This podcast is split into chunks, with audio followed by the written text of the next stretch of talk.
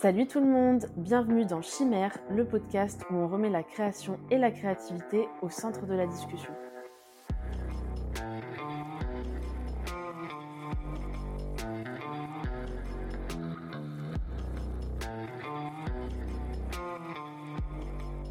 Salut tout le monde, j'espère que vous allez bien. Je vous souhaite la bienvenue dans ce nouvel épisode d'Étincelle où on va parler de créativité et revenir sur certaines fausses croyances qu'on a tous et toutes eues à un moment donné. Donc comme vous le savez, mon projet avec ce podcast, c'est un peu d'apporter d'autres visions sur l'art et sur la créativité, et notamment en cassant des idées préconçues qu'on peut avoir sur ces sujets-là. Du coup, ça va être euh, le sujet spécifique de cet épisode avec les principales fausses croyances sur la créativité. Alors depuis que j'ai commencé à travailler sur ce podcast et d'ailleurs sur d'autres euh, projets un peu plus créatifs, j'ai de plus en plus de discussions autour des pratiques artistiques et euh, de la créativité. Bon, peut-être que je le remarque aussi un peu plus maintenant parce que c'est un vrai sujet de travail pour moi, mais en tout cas, je sais que j'évoque de plus en plus ce sujet, que ce soit avec des proches, des connaissances, et même des fois avec des gens que je rencontre et que je connais à peine. Et ce qui me marque dans ces discussions-là, c'est la quantité de croyances qui ont l'air finalement assez universelles sur euh, le sujet de la créativité et des pratiques artistiques. Et d'ailleurs, souvent ces croyances, elles euh, ressortent un peu pour justifier le fait de pas ou peu pratiquer des activités créatives artistiques. Alors du coup, j'ai décidé de m'attaquer à ces idées reçues le temps d'un épisode de podcast pour revenir sur celles qui me sont revenues le plus souvent et en essayant de voir un peu ce qu'on sait réellement sur ce sujet. Alors avant de lister les idées reçues que j'ai sélectionnées pour cet épisode, j'aimerais bien qu'on prenne un petit peu le temps de s'accorder sur une façon de, définir la créativité.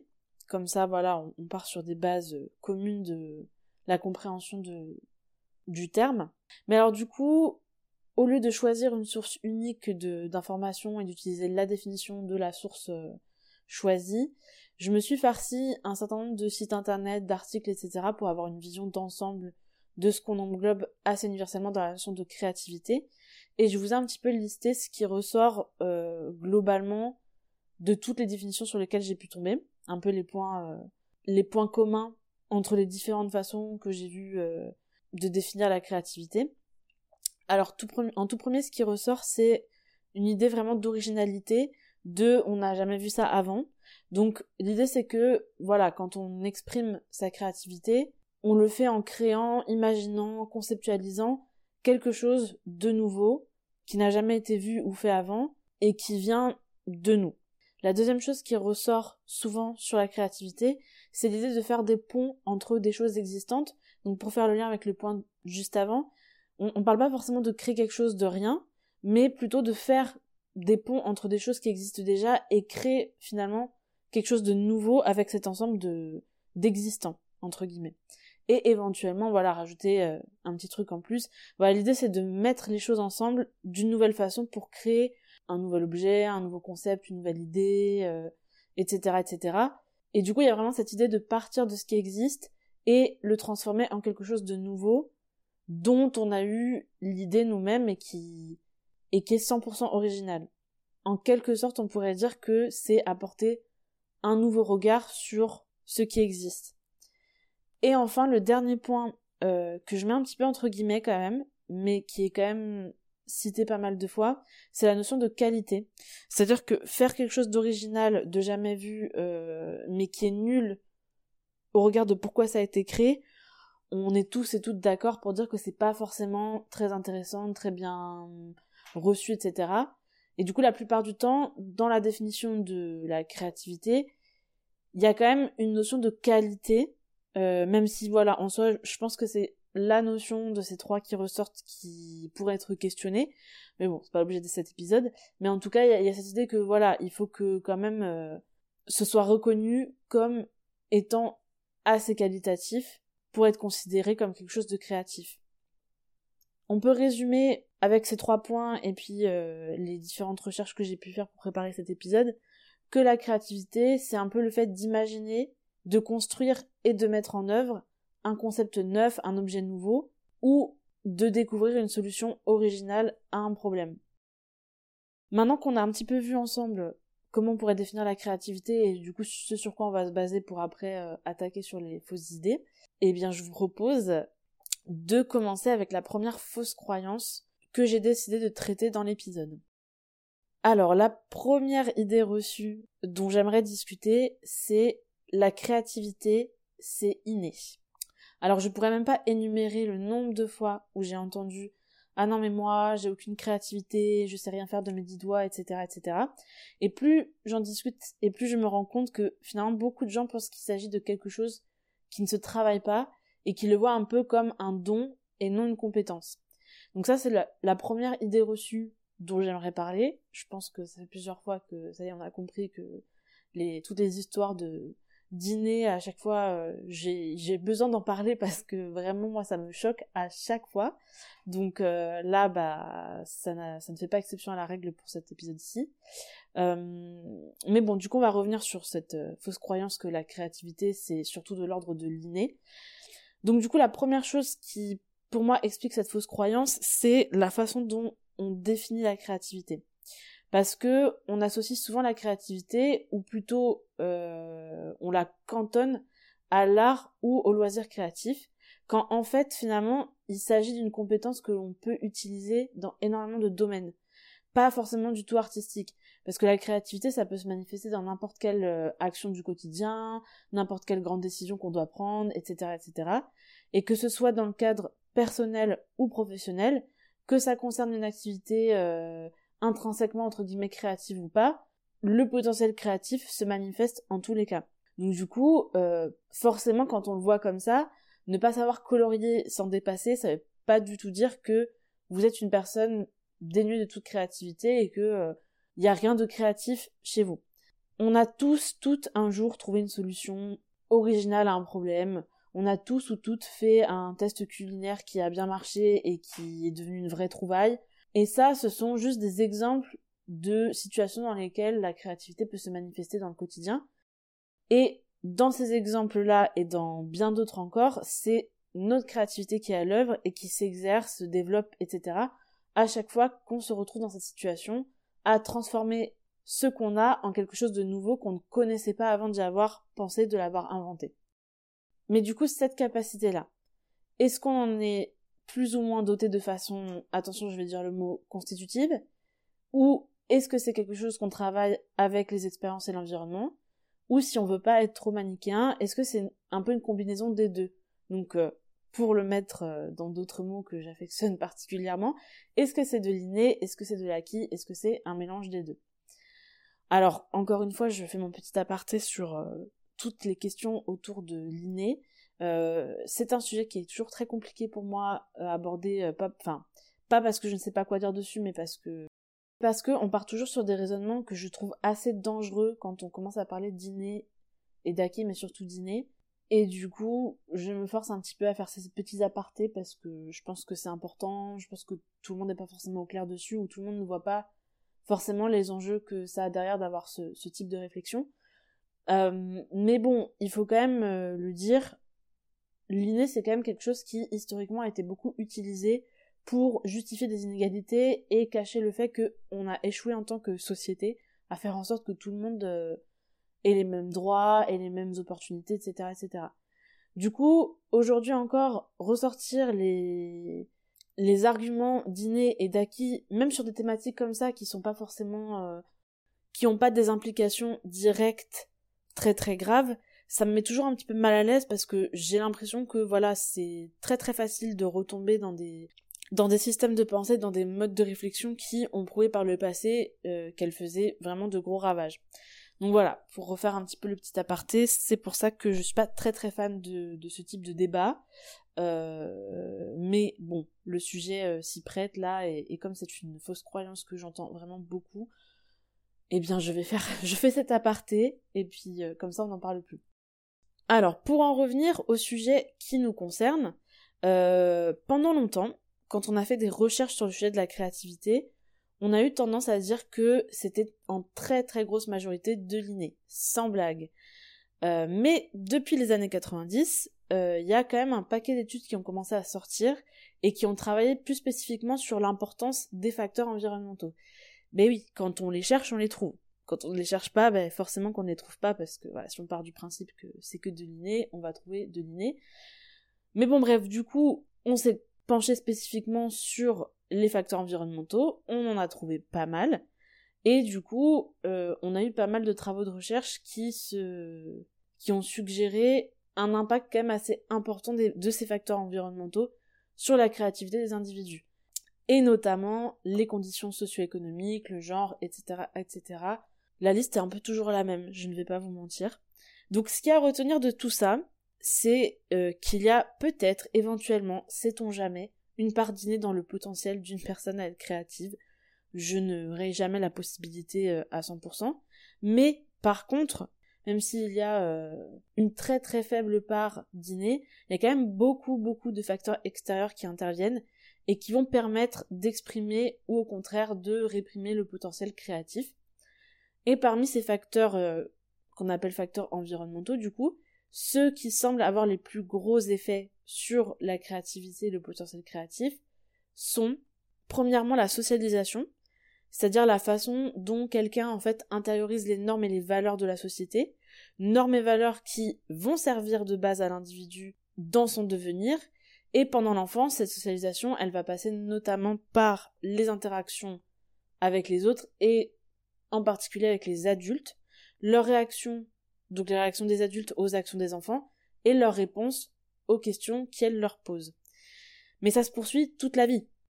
Et même à âge égal, et typiquement pendant l'enfance du coup, les actions des enfants peuvent être reçues différemment en fonction des réactions des adultes. Par exemple, un enfant qui court partout dans la maison parce qu'il euh, est poursuivi par des dragons imaginaires, est-ce que c'est un enfant qui est créatif, qui a de l'imagination, ou est-ce que c'est un enfant turbulent? Et la réponse à cette question, elle va être très très importante parce que du coup, c'est aussi ce qu'on va renvoyer à l'enfant. Est-ce qu'on va lui dire ah mais euh, vraiment euh, tu as beaucoup d'imagination, etc., etc. Ou est-ce qu'on va lui dire non mais euh, s'il te plaît là, tu arrêtes, euh, tu me fatigues, euh, va au coin. Et en fonction de la réponse des adultes à ce type de comportement, on a des situations où la créativité de l'enfant va être plus ou moins encouragée ou non. Des fois, elle va même carrément être punie.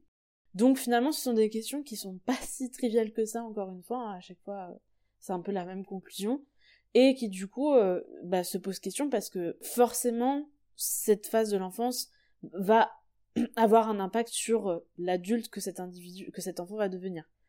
Donc, très très important la socialisation. Le deuxième facteur qui semble avoir un gros impact sur la créativité des enfants et des adultes, c'est les stimulations. C'est-à-dire quel type d'activité on va, on va faire ou faire faire à l'individu et est-ce que voilà ça a le même impact par exemple euh, de faire jouer son enfant au Lego ou de le faire jouer avec euh, par exemple une maison de Barbie euh, déjà construite avec tous les meubles dedans? Et ben non ça va pas du tout avoir les mêmes conséquences ça va pas du tout avoir les mêmes impacts sur la créativité de l'enfant bon j'ai choisi un exemple un petit peu facile qui m'a permis en plus de glisser une petite graine pour un, prochain épisode sur le genre et la créativité mais voilà vous voyez un peu l'idée c'est que il y a des activités qui vont plus ou moins stimuler la créativité. Là aussi, encore une fois, c'est particulièrement important de veiller à ça chez les enfants, mais bien sûr que ça l'est aussi pour les adultes. Voilà, l'idée c'est qu'en fonction des activités qu'on fait, bah on développe plus ou moins sa créativité aussi. Et là pour le coup, l'idée n'a pas sa place parce que c'est vraiment que de euh, de l'exercice. Le troisième facteur qui influe beaucoup, c'est la confiance en soi et plus spécifiquement la confiance en ses idées. Euh, là, on revient un petit peu sur cette histoire de socialisation, mais euh, c'est quand même un point un petit peu différent parce que c'est pas forcément l'idée de de comment euh, on intériorise les normes et les valeurs du groupe auquel on appartient. Là, c'est c'est plutôt bah du coup avoir confiance en les idées qu'on a, avoir confiance en ce qu'on imagine pouvoir faire, pouvoir créer, etc. Et qui, bah, du coup, joue beaucoup sur derrière est-ce que la personne va exprimer plus ou moins son potentiel créatif. Le dernier point, euh, le dernier facteur qui a un, effet important et que moi je trouve aussi très euh, très très important à mentionner avant de passer à la fausse croyance suivante, c'est ce que j'ai appelé les organisations sociales. Alors pour vous expliquer, on part du principe qu'on fait tous et toutes partie de communautés que ce soit des organisations sociales qui sont basées sur euh, la géographie, la spiritualité, les convictions politiques, etc., etc. On fait tous et toutes partie de plusieurs communautés qui ont leurs règles, leurs normes, leurs valeurs, et ça, ça influe, bien sûr, sur la créativité, parce que la créativité, elle se définit un petit peu quand même par le fait de sortir des normes, des sentiers battus, de ce qui est déjà établi, et donc, du coup, les organisations sociales auxquelles on appartient, et l'entourage plus concrètement, hein, parce que c'est les personnes finalement avec qui on passe le, plus de notre temps qui vont quand même beaucoup influer, là-dessus. Et bien ces organisations ont également un impact, sur notre potentiel créatif en fonction des valeurs et des normes qui sont les leurs et du poids que elles font ou non peser sur les individus à part entière. C'est-à-dire que bah plus on va avoir euh, des, des normes, des règles qui, qui vont peser lourd à l'échelle individuelle, et plus ça va être difficile de sortir de ces cadres-là pour avoir euh, des concepts, des idées un petit peu novatrices, euh, pour avoir, pour imaginer autre chose que ce qu'il y a dans le cadre. Donc, ces organisations sociales, ces communautés, elles ont un impact vraiment très très très très important sur l'expression de la créativité chez les individus à part entière. Donc, bref, vous voyez que c'est quand même crucial de prendre cette question de la créativité au sérieux, et en particulier chez les enfants, parce que si c'est de plus en plus clair aujourd'hui que l'environnement joue un rôle déterminant dans la capacité des individus à exprimer leur créativité, l'enfance c'est quand même une période qui est particulièrement cruciale pour poser les bases de cette compétence qu'est la créativité. Et on a remarqué par exemple que les enfants qui jouent en créant des, des mondes imaginaires, etc., etc., ont tendance à être quand même beaucoup plus créatifs en grandissant. Donc c'est important de prêter attention à comment on encourage ou non certaines activités et les conséquences que ça a sur la confiance en soi et la créativité de l'enfant. Bon, je me suis attardée sur le sujet de l'enfance parce que je pense que c'est vraiment important de le souligner. Encore une fois, ça pose des bases et autant en poser des bonnes pour le coup. Mais bien sûr, ça veut pas du tout dire qu'une fois l'âge adulte, il n'y a plus rien à faire et que euh, si on a loupé le coche, on a loupé le coche. Parce que, euh, au contraire, le fait que les facteurs environnementaux soient prédominants dans cette question de la créativité, le potentiel créatif, c'est plutôt une bonne nouvelle en fait, parce que ça veut dire que c'est quelque chose qui se travaille et que du coup c'est toujours possible de développer cette compétence, peu importe euh, l'âge qu'on a, la situation dans laquelle on est. Voilà pour ce premier point sur euh, la question de l'inné et de l'acquis dans la créativité. Maintenant que j'ai entamé le sujet euh, enfance versus âge adulte, ça me fait une transition parfaite pour la seconde fausse croyance sur la créativité, qui est les enfants sont plus créatifs que les adultes. Ça, c'est la deuxième grosse idée reçue qu'on entend beaucoup sur le sujet de la créativité. En faisant des recherches du coup là-dessus et, en lisant des articles, j'ai une citation qui m'est revenue, je pense, dans euh, euh, trois quarts des articles que j'ai lus ou des, des sites que j'ai consultés à ce sujet c'est une citation d'Ursula Le Guin qui dit Un adulte créatif est un enfant qui a survécu. Et du coup, ça c'est vraiment quelque chose, un espèce vraiment un lieu commun que j'ai retrouvé dans enfin, presque tous les sites que j'ai consultés à ce sujet. Donc clairement, je me suis dit c'est super encourageant parce que bon, déjà que on vient de nous expliquer que de toute façon, on est ou on n'est pas créatif et que c'est comme ça qu'il n'y a pas euh, euh, une grosse marge de manœuvre euh, au-delà de, de ce que la nature nous a donné, on va dire. En plus, maintenant, la créativité diminue avec l'âge. Donc comme ça, t'es vraiment bien déprimé. Si de base tu te trouvais pas super créatif, tu te dis bah en plus, plus je vais prendre de l'âge et moins ça va bien se passer. Donc voilà finalement de, très belles perspectives. Donc quand j'ai vu ça, je me suis dit il va falloir qu'on parle de cette question aussi de, l'âge et euh, de la, bataille enfant-adulte. Alors, c'est vrai que en lisant euh, un certain nombre d'études sur le sujet, euh, même parmi les enfants jugés les plus créatifs, on observe une diminution de la créativité lorsqu'elles grandissent. Ça, c'est des études du euh, début milieu XXe siècle. Et d'ailleurs, les facteurs environnementaux que je mentionnais tout à l'heure sont aussi ce qui va expliquer cette baisse de créativité. Notamment parce qu'en fait, il y a des contextes plus ou moins propices à la créativité, euh, où elle est plus ou moins encouragée ou récompensée. Et puis il y a les fameuses normes. Parce que, encore une fois, on l'a déjà dit, mais faire preuve de créativité, c'est souvent être capable de s'extraire des règles et des normes euh, connues de tous et toutes, pour aborder un projet, un concept, une idée avec un œil nouveau. Le truc c'est que plus on grandit, plus ces normes et ces règles deviennent écrasantes. Et ça paraît logique parce qu'on n'a pas forcément les mêmes attendus, on est plus flexible avec les enfants qu'avec les adultes, et de façon générale, lorsqu'il s'agit de respecter les normes et les valeurs, on va considérer que voilà les enfants sont dans l'apprentissage de ces normes, que ah c'est des enfants c'est pas très très grave, alors qu'avec des adultes on va être beaucoup plus intransigeant. Et c'est plus facile de transgresser de fait les règles qu'on ignore que celles qui nous sont présentées comme devant être respectées sous peine de punition, que ce soit une punition directe ou une punition indirecte comme euh, l'exclusion sociale, l'isolement, etc. Donc vu comme ça, ça paraît tout à fait logique de dire que les enfants effectivement sont plus créatifs parce que leur imagination et leurs réflexions subissent moins d'entraves à ce niveau-là. Donc là, vous allez me dire, mais attends, tu nous dis que c'est une fausse croyance, et après tu nous expliques que tu as lu des, articles qui te disent, bah oui, en fait c'est logique comme réflexion. Oui, oui, oui, oui, oui, mais le souci, c'est que depuis quelques dizaines d'années, on étudie le problème un peu autrement, et on se rend compte que c'est pas aussi simple que ça. Alors, encore un petit aparté, mais juste pour qu'on soit tous sur euh, un pied d'égalité pour euh, aborder la question, il faut savoir que la recherche, ça se base quand même sur des méthodes d'expérimentation qui sont très importantes quand on lit les résultats d'une étude. Parce que si on regarde que les résultats sans voir comment a été menée l'expérience, on passe à côté de la compréhension de ces résultats. En l'occurrence, dans ce cas-là de travail sur la créativité, évaluer la créativité, c'est aussi simple que de la définir. Donc clairement, autrement dit, c'est un vrai casse-tête. Donc ça veut aussi dire que toutes les études ne sont pas du tout comparables et qu'il faut vraiment décortiquer les méthodes utilisées pour comprendre la conclusion du travail de recherche et l'apprendre dans son, son ensemble avec le recul qu'il faut. Bon voilà pour la petite explication. Des études qui, en apparence, se contredisent, mais qui en fait ne répondent juste pas aux mêmes questions.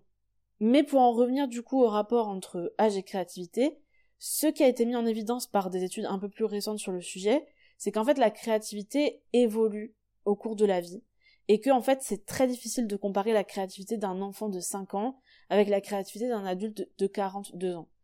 Dans ces deux situations, les individus n'expérimentent pas du tout la même réalité et donc de fait ils répondent totalement différemment. Et c'est là qu'apparaît une notion que j'avais mise entre guillemets dans l'introduction quand j'essaie de, de définir un petit peu la créativité, c'est la notion de qualité. C'est-à-dire que les articles récents que j'ai lus sur cette thématique-là soulève l'idée qu'en grandissant, on accumule des connaissances et des expériences qui permettent de faire le tri dans nos idées et de ne revenir que les innovations qui ont du sens dans notre réalité immédiate. C'est-à-dire que tout à l'heure, on parlait du fait que, en grandissant, on intégrait des règles et des valeurs qui pouvaient entraver la créativité, le potentiel créatif. Mais le fait de grandir, ça implique aussi d'intégrer des expériences, des connaissances qui pourront alimenter et permettre d'évaluer des idées futures. Ce que je veux dire par là, c'est que certes, peut-être que les enfants ont plus d'idées originales à la minute, mais est-ce que ce sont toutes de bonnes idées? Est-ce que ce sont vraiment toutes des, idées, absolument géniales? Bah peut-être pas. Et du coup, le fait d'avoir moins d'épisodes créatifs en grandissant, c'est pas forcément une mauvaise nouvelle, parce que dans ce cas-là, ça veut aussi dire que ils sont plus qualitatifs parce qu'ils ont intégré toutes les connaissances et les expériences qu'on a vécues au fil des années. Finalement, je dirais que tout est une question d'équilibre dans cette question. Intégrer des codes, des connaissances, sans que ça devienne des chaînes qui nous empêchent de faire preuve d'individualité et d'originalité, c'est un peu le gros challenge de, de la question de la créativité. Et du coup, en partant de l'idée que la créativité, elle décroît pas forcément avec l'âge, il y a des travaux qui ont ciblé spécifiquement la question d'un supposé pic de créativité. L'idée là, c'était de se demander s'il existait quand même un point à partir duquel la créativité déclinait. Un peu comme une cloche, vous voyez, on, est de plus en plus créatif, puis après on atteint le sommet vraiment de notre art, et puis ensuite, bah, on, on est de moins en moins créatif. Et là aussi, il n'y a pas vraiment eu de consensus. Et encore une fois, le fait qu'il y ait beaucoup, beaucoup, beaucoup de facteurs externes qui rentrent en jeu, et notamment bah, des, changements de taille, hein, comme l'allongement de la durée de vie, les conditions d'accès à l'éducation, etc., etc., qui forcément ont des impacts importants sur le développement de la créativité, ça fait que c'est très très très dur d'avoir une réponse sur euh, des questions comme est-ce qu'on a un pic de créativité dans la vie? Euh, Quelle est la courbe? Que suit la créativité en fonction de l'âge de l'individu? Voilà, sachant qu'encore une fois, il y a autant de façons d'évaluer la créativité que, de façons de la définir, c'est-à-dire beaucoup, beaucoup, beaucoup. Et du coup, c'est quand même extrêmement dur d'évaluer ce, ce, type de choses et d'en tirer des, des résultats comme des graphiques. Donc, ce qu'il y a à retenir quand même de cette question, c'est qu'il n'y a pas de consensus. Par contre, il y a un effet certain de beaucoup de facteurs environnementaux sur l'expression du potentiel créatif et le développement de la créativité dans la vie. Donc la bonne nouvelle, c'est que finalement, peu importe votre âge, il n'y a pas du tout lieu de baisser les bras à ce sujet. Et c'est jamais trop tard pour se mettre à des activités qui vont développer un peu plus la créativité, étant donné que ça aura forcément des impacts très très positifs. En parlant du coup d'activité pour développer euh, sa créativité, j'en arrive au troisième point, la troisième fausse croyance, euh, qui sera la dernière de cet épisode, et qui est que la créativité ne concerne que les activités artistiques. C'est quelque chose que j'ai mentionné au début quand je commençais à parler d'inné versus acquis, mais souvent on a tendance à penser que la créativité se restreint aux activités artistiques et avoir un peu de mal à la voir dans d'autres contextes, bien qu'elle y soit euh, totalement présente. On peut faire preuve de créativité au travail, à la maison, en faisant une activité manuelle, en résolvant un problème, etc., etc. Les contextes dans lesquels la créativité intervient sont infinis. Si je voulais rajouter spécifiquement cette fausse croyance à l'épisode, c'est parce que je trouve que c'est vraiment dommage de penser que la créativité ne concerne que certaines activités bien ciblées et euh, pas forcément à la portée de tout le monde, notamment parce que potentiellement on passe à côté des bénéfices qu'il y a à développer sa créativité et exprimer son potentiel créatif dans la vie de tous les jours.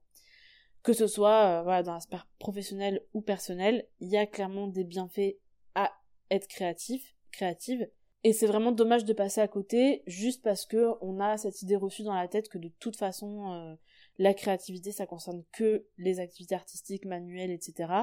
Et que du coup, bah, en partant de cette idée reçue, il y a beaucoup de gens qui se répètent je suis pas créatif, je suis pas créative et qui finissent par tellement l'avoir intégré que c'est là au final qu'il y a vraiment un risque que la créativité en pâtisse et c'est vraiment dommage. Ce que ça veut aussi dire le fait que la créativité ne concerne pas que les activités artistiques, c'est que du coup, on n'est pas obligé de pratiquer des, activités reconnues pour être des activités artistiques, euh, euh, des activités créatives, etc., pour développer sa créativité. Bon, au vu du sujet de ce podcast, personnellement, c'est le type d'activité que moi je vais privilégier un petit peu, mais c'est pas du tout les seules activités qui vont avoir un effet sur le développement de la, créativité et, euh, et de l'imaginaire, etc., etc. Et la bonne nouvelle aussi, c'est que en développant sa créativité dans une discipline, euh, voilà, que, qui est la nôtre, qui est la discipline dans laquelle on se réalise, dans laquelle on est bon, bonne, etc. En fait, on en bénéficie dans plein d'autres domaines différents parce que c'est une compétence qui est extrêmement transversale. Et c'est vraiment l'avantage, c'est que c'est-à-dire qu'en développant sa créativité dans un domaine, on est finalement créatif dans beaucoup d'autres domaines et cette compétence va pouvoir nous être utile dans des situations, euh, par exemple euh, au travail, par exemple si on a un problème dans le quotidien euh, qui semble totalement sans solution, mais pour lequel il y a besoin voilà d'avoir d'imaginer une solution qui sort un petit peu des sentiers battus, et ben le fait d'avoir pratiqué, de s'être entraîné à développer sa créativité, on a plus de chances d'arriver avec des solutions un petit peu originales, qui sortent du lot et auxquelles personne d'autre n'a pensé. Et je vais vous laisser sur cette dernière fausse croyance et les portes que ça ouvre, puisque le prochain épisode d'étincelle sera dédié aux façons de développer sa créativité à l'âge adulte. Donc du coup, je ne vais pas commencer à vous spoiler le contenu de l'épisode suivant. Mais avant de vous quitter, j'aimerais quand même revenir sur ces trois fausses croyances, puisque au lieu de rester sur euh, ces phrases qui sont fausses, je vais vous en donner d'autres qui sont vraies, pour l'instant, à l'heure actuelle de ce qu'on en sait, pour que vous puissiez les garder en tête, vous les répéter si vous en avez besoin, et les répéter euh, aux autres aussi qui n'auraient pas forcément eu le même mot. Donc la première chose à retenir de cet épisode, c'est que la créativité est une compétence qui se développe en fonction de l'environnement et des activités qu'on pratique. La deuxième chose à retenir, c'est que, en matière de créativité, en grandissant, on troque la quantité pour la qualité. Et la troisième et dernière chose à retenir, c'est que la créativité est une compétence qui sert tous les aspects de la vie et en la développant dans une discipline, on en bénéficie dans toutes les autres. Voilà pour les messages à retenir de cet épisode. Je pense qu'il faut que je fasse un petit mea culpa sur le fait que j'avais euh, annoncé au début de la sortie de ce format que les épisodes seraient courts. Et manifestement, c'est une promesse que je n'arrive pas à tenir. Donc, je m'en excuse platement. Mais en même temps, j'aurais pas envie de, réduire davantage cet épisode. Donc, euh, donc voilà. Je vous présente mes excuses, mais je vais quand même continuer à faire des épisodes de, la longueur nécessaire en fonction des thématiques que j'aborde. En tout cas, merci beaucoup d'avoir écouté cet épisode sur les fausses croyances sur la créativité. J'espère qu'il vous a aidé à y voir un peu plus clair si vous aviez une ou plusieurs de ces fausses croyances bien ancrées en tête. Je vous invite, comme d'habitude, à me laisser une petite note sur votre plateforme d'écoute ou un commentaire euh, si la plateforme le permet. Et en attendant le prochain épisode sur euh, les leviers existants pour développer votre créativité, je vous souhaite une belle journée ou une belle soirée et je vous dis à très vite. Salut